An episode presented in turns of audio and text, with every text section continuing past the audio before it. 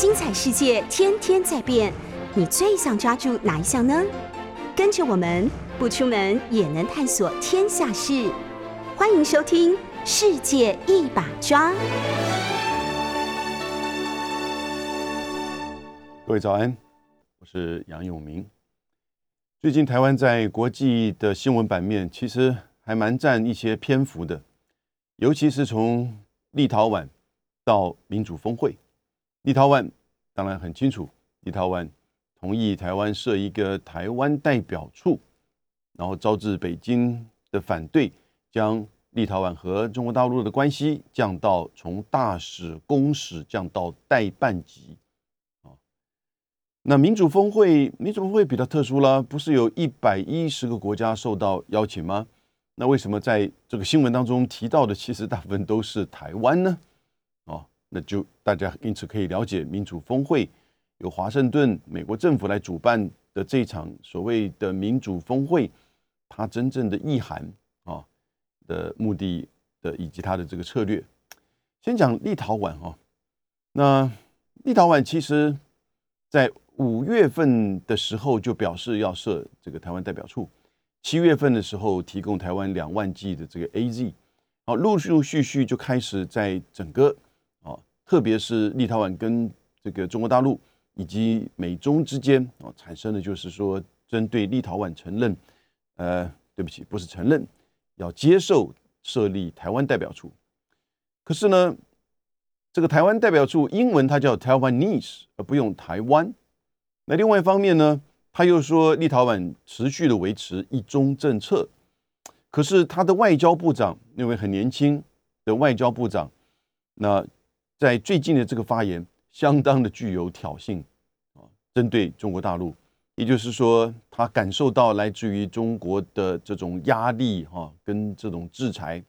特别非外交层面的经济，当然他都没有提供确实的一些这个证据或者是事件。然后他说要这个呃和其他的这个波罗的海以及整个欧洲国家共同来去学习如何对抗中国的压力。那他也说许多的这个国家呃来去了解立陶宛这个过程当中怎么能够去小虾米对抗大金鱼啊啊这是我自己家的。那这个对于中国大陆采取这样子的一种这个措施，这个似乎跟他。呃，官方的说法说这个一中政策维持不变，哈，又有一点这个差距。同时呢，美国也是加大力道和立陶宛之间的这个合作，提供六亿美元的出口信贷，啊，借钱给他。然后呢，也这个跟立陶宛合作对话，对话当然包含如何去共同的应对印太的稳定。嗯，美国跟立陶宛来去应对。印太印太地区，哈，印度太平洋地区的这个和平与稳定很有趣味，对不对？那我们当然台湾这边也派了这个呃国发会的主委带的企业，不止当然到立陶宛，也到了东欧一些其他国家。然后呢，前总统前陈建仁也去那边当地做了个演讲。所以这个事件现在还在发展当中，也就是。到底北京对于立陶宛的处理是只是外交的使馆的降级呢，还是说会有其他的这个方式？因为立陶宛跟中国大陆之间的贸易并不多，两百八十万的人口哈，在波罗的海这边，那主要的贸易关系反而是俄罗斯、乌克兰跟这个波兰哦，那它也不是以科技著名，所以呢，立陶宛呃也曾经表示说，希望透过交换学生。以及学习半导体和智慧城市的技术，跟台湾进行交流啊。不过，这个当然，我觉得是呃政策的文宣比较高了哈，因为这个东西要做来，并不是这么简单。它的这个基础，它的这些能力哈，这都是有很大的这个考验。那当然，他现在获得了美国六亿的这样子的这个出口信贷，我想应该对他的经济会有相当多的帮助。那。我们之前讲过，这是美国的一个就是策略，背后当然是美国在就是透过立陶宛以及台湾啊作为一个棋子，再去测试两岸啊以及一中政策的这个底线是何在。那过去在一九九一年的时候，他们也同样的透过立陶宛啊这个国家很特殊，但是呢是经由冰岛，在一九九一年的时候呢，去首先承认立陶宛独立于这个苏联之外。那个时候，苏联从一九八九的十一月九号柏林围墙倒塌之后呢，整个就开始面临到这个崩解的这个过程。同时，苏联内部的戈巴契夫和叶尔钦的这种政治斗争啊，权力斗争无暇兼顾到立陶宛的这样子的一个事件，而且是这个不是立陶宛自己宣布，而是由冰岛承认。发觉呢，没有这个就是莫斯科的反应之后呢，这个骨牌效应就出现了。开始就西欧的国家，包含许多的这个西方国家，包最最后美国就陆续的承认这个立陶宛，因此就更扩大产生东欧跟苏联之间的这个就是脱离了。那这个是很著名，在一九九一年的时候，透过冰岛和立陶宛的这样子的一个事件背后的这个操盘手，当然就是华盛顿。这一次是不是有一点想要去重演过去那个一九九一年刚好？三十年前，冰岛、立陶宛的这样的事件，来去测试两岸关系和一中政策的底线啊，我觉得这个态度其实很明显。不过，我觉得这要发生骨牌效应，像是立陶宛的这个首相这么说的哈，并不容易。台湾在这边获得了什么东西？获得了一个 Taiwanese representative representative office 这样子的一个牌子啊。然后呢，台湾在国际媒体上，就是说展现的，哎，我们终于有一个叫台湾代表处啊。那当然，在我们台湾内部的，就是文宣媒新闻媒体当中，你看到就是台湾代表处的这个设立，可是并没有激激起太多的这个讨论跟浪花，因为在台湾内部大家都了解，这个其实是配合美国的，是随附的美国的这个策略，而事实上。还小心翼翼的立陶宛说这边没有去，就是说违背一中政策。我们这里呢也小心翼翼的避免就是产生两岸的这个冲突。但是我不觉得他们这么小心啊，所以背后的美国主导这个作为，台湾的这种配合啊，甚至相当程度从配合到主动都很积极。民主峰会呢，民主峰会这个一百一十个国家，其实最早是在。拜登，呃，去年竞选的时候，他说要办一个民主峰会，民主国家要对抗专制啊的这种扩张和压迫。那其实它是两个意涵，一个是在选举期间提这个概念，就是去凸显共和党川普的过于专制、独断啊，破坏美国民主制度啊。的这样子的一种反扑，啊，它的重点其实在那个时候的选举的这一个宣传。当然，你话讲出来，你选上总统了，然后呢，这个过程当中，美中之间的这样一个竞争跟对抗又再起来，所以他当然要做到啊。而且他现在不只是这一次是试训，他还承诺明年要开一个面对面的实体的这个峰会。那第一个层面其实是共和党、民主党。川普、拜登的政治斗争、民主峰会，拿外交的政策来去攻击你的政敌啊，他的外交政策或他自己本身的国内的政治这个司法的作为啊的问题，我觉得这个很清楚，美国人自己也了解。但第二个层面呢，当然就是在中美之间的竞争和对抗。所以你看，当然他这一次呃没有邀请一些国家。联合国的会员国现在是一百九十五个国家，他这次邀请呢一百一十个，那包含台湾，哦，包含台湾，台台湾叫做参与者，啊，参与者，那就跟我们在 APEC 里面叫经济体，而不叫国家。他这次的民主峰会刻意啊，就是叫参与者，可是呢是指峰会，那不确定是不是其他的一百多个国家，第一个都会参与。第二个都会是由这个领袖这个参与，那你才能叫峰会嘛，或者是说至少能够有个三分之二，像是一个峰会的这个样子。但是它是一个就是视讯的，所以对这些国家而言并不是太麻烦。在美国的这种主动强力的邀请啊之下呢，我想这些国家配合度应该会比较高。那有一些国家他没有邀请，中国大陆、俄罗斯，这个在预期中的。俄罗斯也是经过选举啊，对不对？给我一个定义，民主，因为他没有邀请这个匈牙利，他没有邀请这个葡萄呃这个土耳其，他们也是选举啊，啊，然后呢，他没有邀请这个缅甸、泰国啊军事政变，他没有邀请新加坡，新加坡的选举也都是很正常激烈啊，当然有一些。这个个别国家的法律的规定，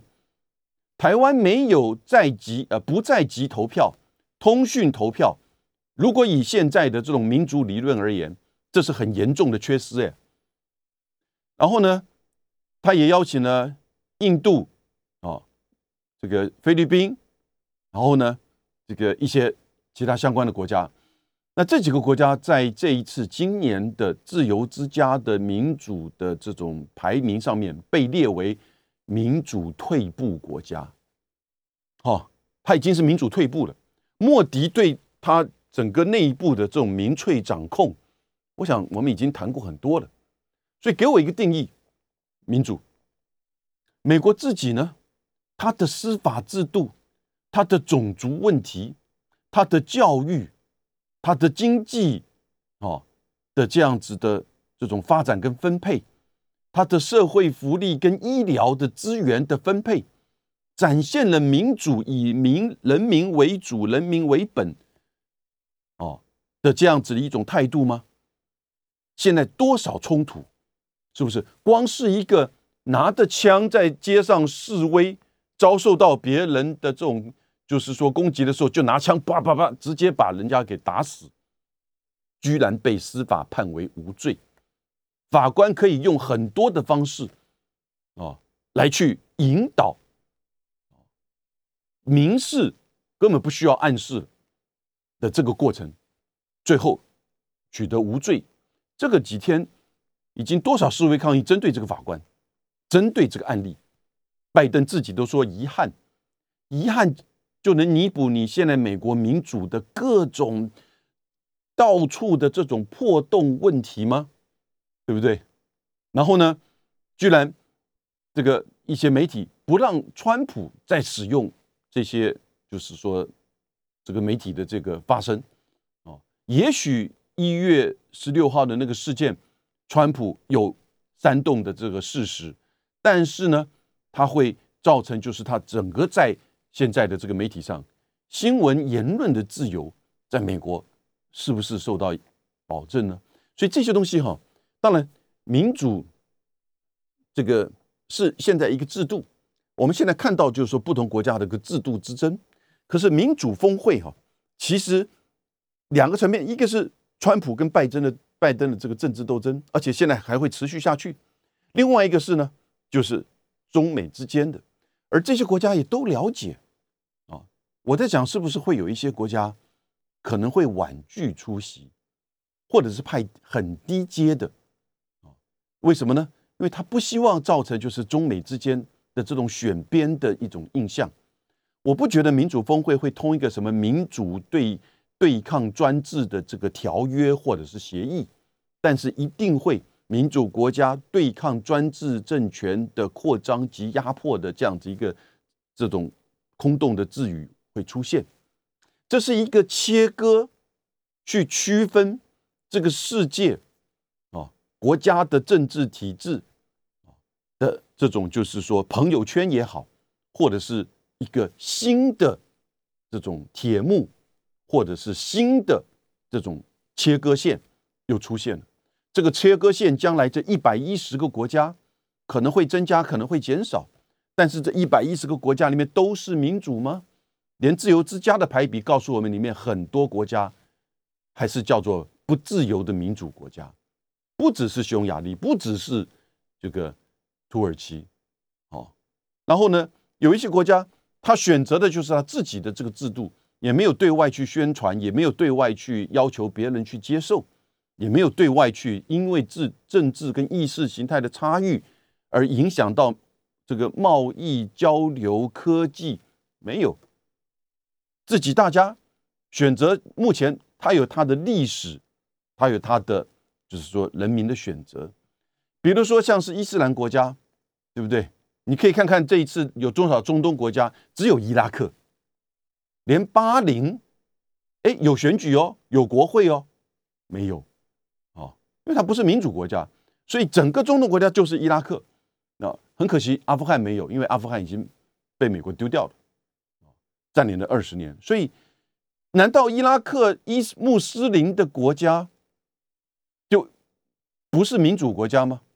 虽然印尼是，马来西亚是被邀请，可是呢，必须要讲，印尼跟马来西亚的选举制度有非常多的这些限制，在新闻自由，在这个言论许许多多，在身份，啊，甚至身份背后代表的就是种族，所以这些东西，如果是拜登想要做一个自由之家报告书，哈，那没有问题。但是他透过这种峰会的方式，就基本上是在做内部的政治的这种斗争，跟外部的就是这种国际的区分，会产生怎么样的冲击？我觉得接下来还可以观察。可是呢，重点就是在台湾了，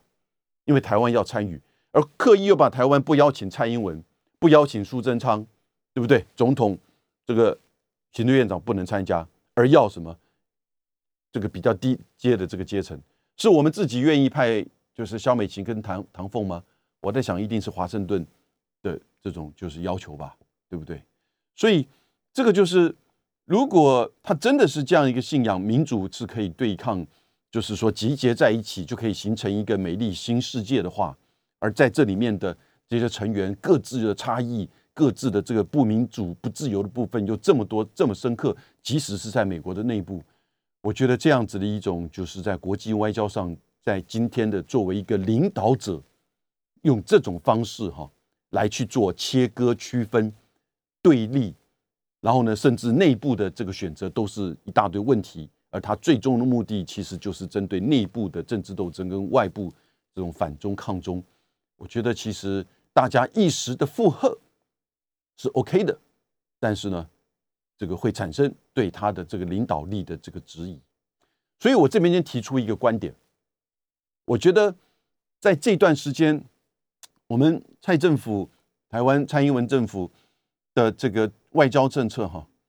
多多少少呈现了一个我提出一个新概念，叫依附外交。依附外交什么意思呢？我们从邦交国到国际组织的参与、国际会议的参与，到最近你看立陶宛事件，以及这个民主峰会。还有许许多多的议员来台，通通背后基本上都是美国的操盘。台湾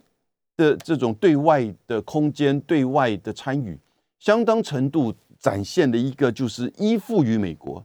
有个叫依附理论，不过这个是心理学哦，演化动物行行为学的这个理论，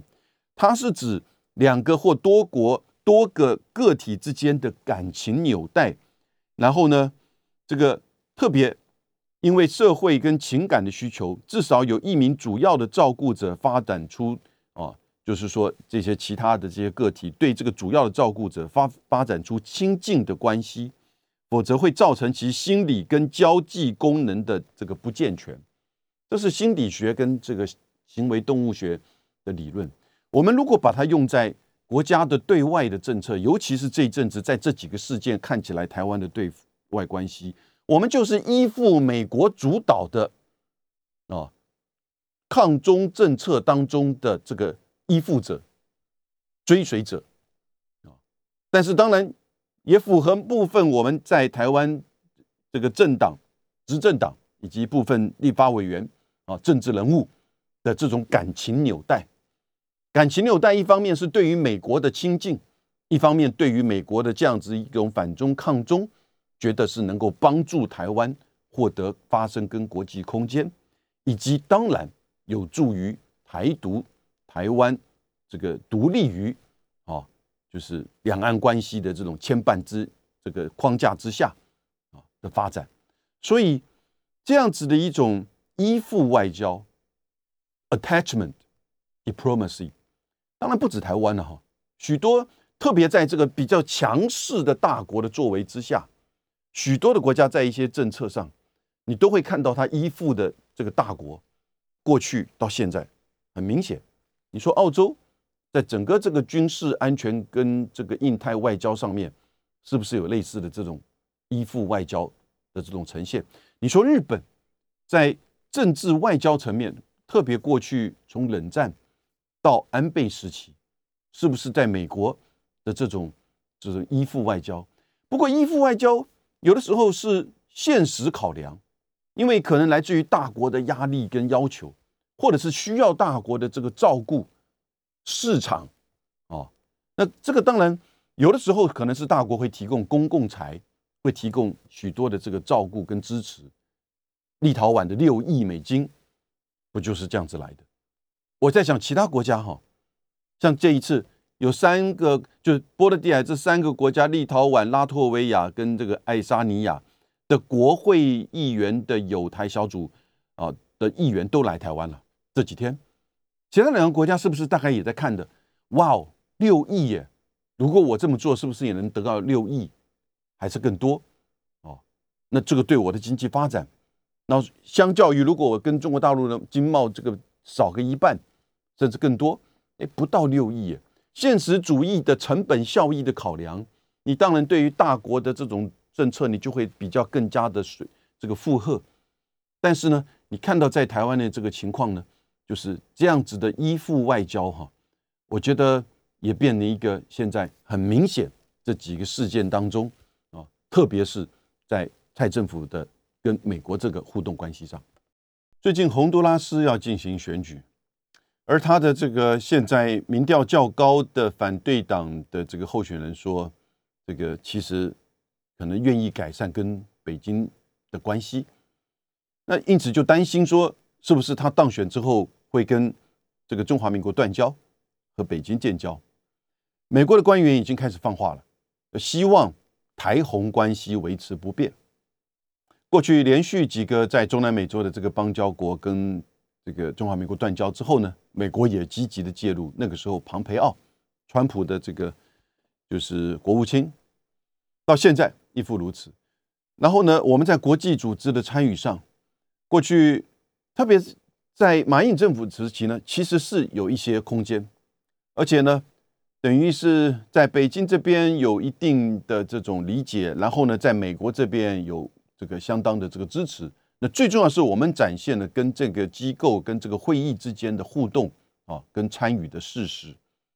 凸显出真正的参与的目的是获得在这些国际议题上面去表达我们的这个态度，以及掌握到国际这些议题政策的这个变化。那而不是去证明说哦，台湾的这个存在，或者是说，当然这也是一个因素之一了。那。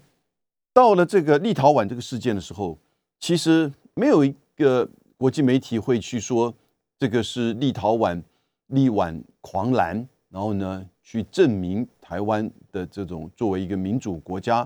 啊的这样子的应该有得到的尊重啊。那如果有这样子的一种言语的话，我们在台湾这边还感觉也许他们真的了解我们台湾的这种这种苦闷。啊，或者是我们的困境，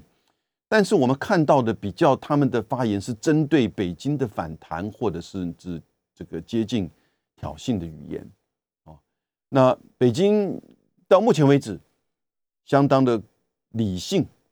啊，没有去断交，也没有进一步采取实际上其他的这个经贸上的压力。不过立陶宛和北京的贸易关系，刚才网友提供。也只有十三点五亿美金，也只有十三点五亿美金，所以额度真的，你看美国这次提供六亿的出口信贷，就一半吧，对不对？因为十三点五亿美金的贸易也不会因为这次事件而这个全部都受到影响，所以美国大概评估了啊，你大概会影响个一半，我就补助你一半，类似这个概念吧。所以因此你看到这样子的议题当中，台湾事实上。又一再一次的被美国用为作为一个棋子，在中美的这种竞争当中去测试一中政策和两岸关系的底线，而我们担心的是，那这个北京的反弹会不会也会针对台湾或两岸关系呢？你可看到来了吧？台商远东集团被罚款二十亿台币，哦，说你不可以吃饭这个砸锅，就是很清楚，这个事件很清楚，不要去质疑说是我们没有遵守当地法规而被罚款。我觉得国民党的朱立伦主席讲这个话是讲到了事实，但是不够深入，应该要说，应该要说，哦，这个其实对于台商。在两岸之间的这样一个困境，我们自己在台湾的政治人物、政党，要更加的敏感，那要更加的注意到，是不是？因为我们这边的某些个人或者是政党的这个行为，我想当然大家看得很清楚，他针对的就是所谓台独顽固分子的这个政治现金的这个赞助，这个是有一点杀鸡儆猴的这个效应。尤其是这么大的一个远东集团，它还不是被普遍视为是这个绿的，不是哦，它是一个做生意的，各个层面都有的。不过呢，它比较是属于传统或者是石化、化纤的这些产业，它也必须要跟不管是在台湾还是中国大陆的这些法规哦，当地的这些人脉，甚至政治人物的这个互动啊，要很重视的。这样子的产业领域，而不是那种科技啊，科技的领域可能在这个大的架构之下，既然都零关税，而且这个事实上都是各国各个地方政府在努力去邀请啊拉拢这个来的，所以针对就是像这样子的一种反应，这是不是因为立陶宛或者是民主峰会，或者是因为在这过程当中蔡政府过于表现的这种对美依附外交？而被使用作为棋子，来去测试中美的这种相互的关系，甚至进一步被使用为作为代理人，哦，来去挑动两岸的敏感的神经，测试那个红线、深红线的这种到底它的底线何在？那这样子的一种这种测试，是不是会带来不稳定、不确定呢？作为一个台商，你现在就感觉到那个不稳定了，对不对？因为你就不知道，这个在台湾的这个政治现金上面，蓝绿都会去提供，而且它还可以纳入你这个支出去减免部分的这个税额的，这这个事实上都是合法的哦。我想台面下的当然这个是不合法的，合法的政治现金对于现在的这些政治人物，你不太可能都只提供某一边，而对某一边不重视，尤其你的企业需要政治人物。的这种就是说的这种人脉的话，因此这些企业就面临到不确定了。本来他会觉得说，哦，这是我们的政治体制的运作。作为一个企业，对于政治现金，因为选举很花钱嘛，选举很花钱，那这些政治人物如果不是花自己钱，他就必须要大家的协助，不管是企业的还是小额捐款的，这个都是我们体制内合法的这个作为。而现在这一些企业的这个捐款，他会觉得说。哇，这个可能会有不确定性，因此会不会有寒蝉效应，造成这些企业开始会去缩减它的政治现金呢？我觉得一定会，而且不会只是针对对这个民进党或泛绿的政治人物的这个政治现金的缩减，是全体都一样。因为如果他只给蓝不给绿，那绿的一定会针对他嘛，对不对？所以这个是很合理的逻辑。现在台商，整个台商或台湾的政治人物啊，都会去缩减他对台湾的这些选举政治人物的政治现金，不管是对政党还是对个人啊，不管是个人的政治现金还是这个公司机构的政治现金，都会缩减。那这个缩减会不会对台湾的政选举文化产生冲击？那当然会。第一个，当然大家就这个少钱花了，但是呢？真的是这个钱会少花吗？钱还是会一样的花。那如果不来不是来自于合法的这些政治现金的话，那这些钱会从哪里来？而他会对于这些政治人物或选举以及后续的这些政策的制定产生怎么样的影响？政治的背后最重要的还是一个金钱的关系跟这个人脉的网络。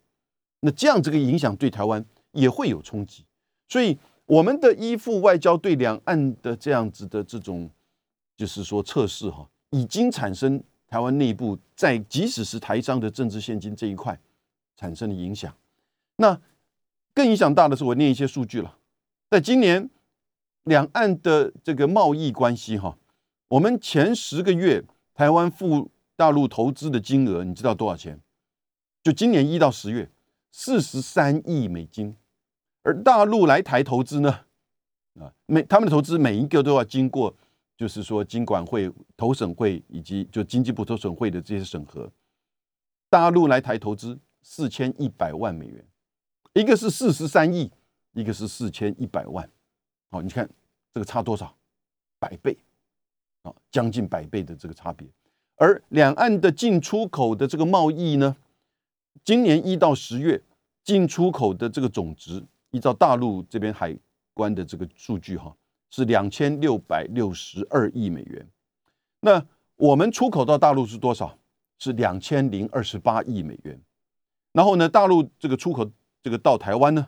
是六百三十四亿美元。所以，我们一一到十月有两千亿的出口到中国大陆，包含这个经过香港。然后呢，进口只有六百三十四，因此我们有多少顺差？有一千三百九十四亿，就一千将近一千四百亿了。啊，这是一到十月哦，因为还有后面这十一月、十二月再加上去的话，通常第四季的这个额度都会比较高。所以二零二零去年呢，去年啊，大陆的这个统计是这个双方突破两千亿美元。而今年一到十月已经突破两千六百亿，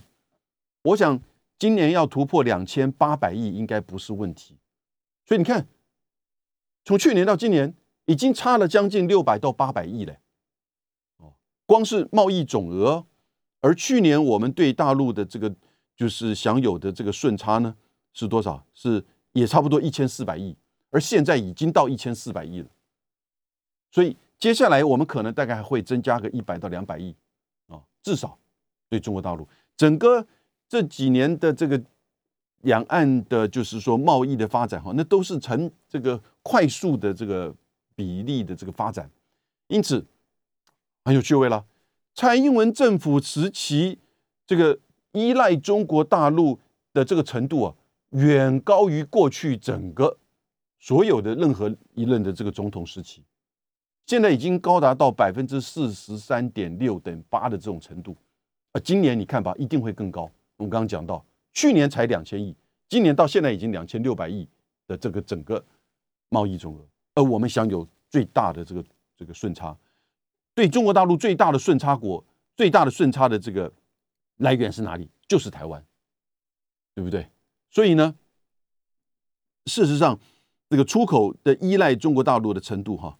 在蔡英文政府时期啊，是远高于过去的马英九、陈水扁，或者是更早之前。中国大陆大概是从两千零三年开始，我们就是这个，它就是我们的第一大贸易伙伴啊。差不多两千零三年，阿扁任任内时候，那个时候就一直维持的是百分之三十八、三十九到四十。到马英九任内呢，大概是又降到三十九，也很特殊呢。哦，这个马英九任内，这个 ECFA。两岸的直航反而的两岸的经贸并没有大幅的，就是说比例上的这个增长。OK，结果到了蔡英文那类，你看到大幅的增长，从三十九、四十，现在到四十三、四十四。哦，我们台湾现在出口赚人家钱的，赚最多的是中国大陆的，对不对？然后谁在赚？当然都是台商。或者是我们在台湾这些，你不管是在工厂还是在公司，你不管是从事传统的还是服务业，啊，都在赚大陆人钱。我刚才讲了许多有关于两岸经贸，现在是越走越密切，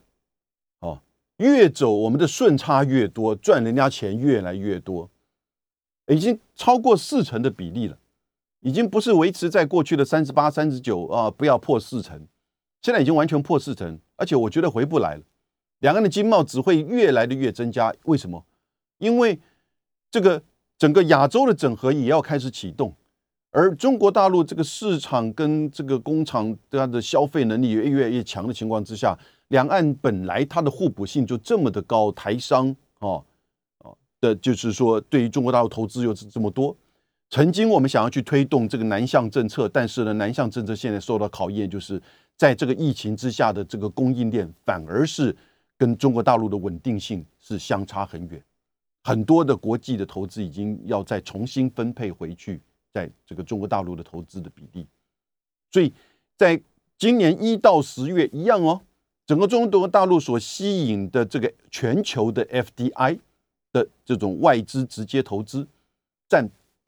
两成，百分之二十以上，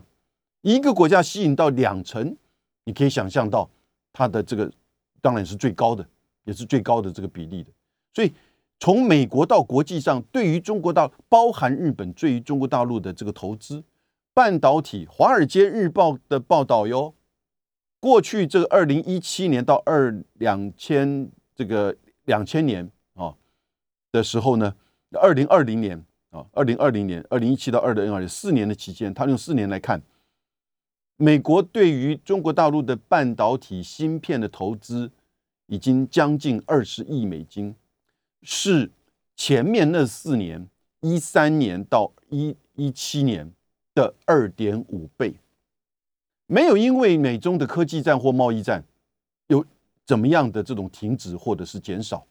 当然这些投资可能没有办法去。投入到这个美国所管制的先进制程，或者是科技，或者是美国技术为准。可是中国大陆自己，不管是他过去谈的二零二五，还是十四五的计划当中，针对这一些啊高新科技的这个投资是加码加注的，对不对？所以外资当然这个时候也开始同时，因为这个外资投资的都是成熟的科技，美国现在。自己跟中国大陆这个贸易，跟台湾跟两岸关系一模一样，只有增加，增加多少比例比台湾还高，啊，比例比台湾还高，跟台湾一样，大概是维持的是日本跟中国大陆增加百分之二十，美国呢甚至超过百分之二十，在有一些部分呢将近百分之三十，同比去年啊的贸易额的这个增长，所以我觉得现在中美之间的这个竞争跟对抗哈，有一个。蛮有趣味的一个形容，就是我一直在想，到底是什么样的关系？你跟他这么密切，已经到了相互依赖，而且很清楚的证明，反中国、反全球化没有办法做得到，做不到的。他现在在气候变迁也愿意跟你工作组的展开合作，他现在也愿意释放这个战略储备这个石油，哦，来去跟你美国共同合作，稳定国际油价。他也愿意跟你在贸易上去承诺买你两千亿美金，哦，现在应该已经达到百分之七十以上的这个实这个实践程度，戴奇正在检视，双方更进一步的会去降低关税，帮助你美国解脱通膨啊！你知道你现在美国一磅的牛肉过去大概只要十二点九九美元，十到十二点九九美元，现在要四十三块美元。这是美国的新闻报道出来的，啊，三倍之多，啊，将近三倍之多，所以它的这个物价已经高到很多人是完全是受不了了。因此，在这个层面，你就看到中美之间在经济、在贸易、在国际治理的这些层面，从能源到气候变迁，哦，到这个各个层面的相互的依赖跟必须的合作。可是美国现在啊，在其拜会之后，我觉得其实在继续的去打压哦，压制中国意识形态面，你看到没有？我们刚刚讲到的立陶宛跟民主峰会，就是美国要用民主意识形态上面去这个占据一个高度啊，去更进一步的笼络强化哦他的伙伴跟朋友圈，来针对中国大陆。然后呢，在经济面。我在别的视频提过，美国的商务部长、贸易谈判代表，在这个前一阵上个礼拜，在这个亚洲的时候呢，都提一个概念，叫做印太经济架构。而且他说，这个就会是签协议，从明年上半年会开始，美国、日本已经开始启动叫美日贸易合作伙伴，就美日先行的先试的方式，然后会邀请一些国家。我在想，韩国、新加坡哦，也许马来西亚、越南都会被邀请进来，然后呢，去挑美国要主导、美国喜欢的，不会影响到美国的这个经济贸易跟人民劳工的这些议题。什么议题呢？数字经济啦，这个呃基础建设啦，哦 AI 啊的规范啊等等之类这些东西。所以美国还是有一个经济上的这种就是策略进来，要针对中国大陆的科技，更不要说了。这两天你看，川普在上个礼拜签署安全设备法，把五个华为、中兴中国的科技公司，干脆用法律方面法律的方式，你就不要来申请，你不会被你就被认为你都是违反我们国家安全的啊。以前过去几年，他都会跟美国的 FCC 去申请。FCC 针对那些这个就是比较成熟的、不影响美国的这个国家安全、通讯安全的，也也也都会同意，因为美国的市场需要，美国的这些企业需要有竞争力、价格低，而且这个呃也在美国事实上十几二十年的这个时间要的经营，有多少案例？三千个案例。所以即使是在通讯设备这些层面，中美之间的相互的依存关系很重。现在马上来一个问题了，那就是在新疆的太阳能板占全世界大概的可能有将近这个四成吧，确实数字我在查，但是主要的哦甚至更高。美国现在对于这个制裁会在六月份的时候提出的制裁会不会解除掉？美国自己需要这个太阳能板，对不对？他现在离岸风机可能没有办法去做，他需要太阳能板，对不对？所以。这样的一个情况，我觉得好像一个什么东西，你知道？可是美国又不断的再去描述、指控中国大陆的这种专制，然后呢，邪恶哦，压迫，然后甚至侵略。我觉得好像有一点是这个，有一天地球这个非常的就是混沌了，然后呢，环境上、经济上都已经不能够自这个生存了，突然来一个外星人的太空船。然后呢，帮助地球的人能够去做生意、贸易往来，然后呢，维持比较好的这个空气以及必要的这个能源。那已经变成相互的这种依赖，不可分割了。可是地球上的这些国家还是把他说：“你看，他是外星人，他有一天一定会侵略我们。他用经济的方式不断的来压迫我们，造成政治达成他目政治上要控制我们地球的这种。”啊，规划跟战略，我在讲外星人跟地球，还是在讲中国跟美国？你不觉得这个有一点类似像这样子一种形容吗？对不对？而我们这个时候在台湾，我觉得其实看到两岸之间的经贸，看到美中之间的这个合作，日本也开始寻采取平衡了，韩国也是，对不对？欧洲，我们这样是下礼拜一定会有时间谈。新的德国政府采取的做法，大家都在讲啊，这个台湾或者是竞争，都忘记第一个字叫做伙伴，德中关系叫做伙伴关系。第一个字伙伴竞争啊，制度制度并不是一个攻击性的字眼，制度其实是维持良好运作的这个规范的。啊跟习拜会也不是一样，在去寻求一个护栏吗？护栏还不一定是个制度面，护栏只是一个这个，就是说分歧管控啊的这个层面。所以，我们过于依附美国，在外交上并没有因此真的打开我们的国际空间呐，对不对？所以，对于这些的参与，台湾有的时候在依附外交上，你可能被迫也被动，但是呢，你要同时要讲。能不能讲出这句话？我们不愿意做中美竞争的棋子，我们也不愿意变成中美对抗战代理人战争的场所。我们愿意参与国际民主峰会，我们愿意拓展国这个国际空间，但我们不愿意成为中美竞争的棋子，我们也不希望成为中美对抗下代理人战争的场所。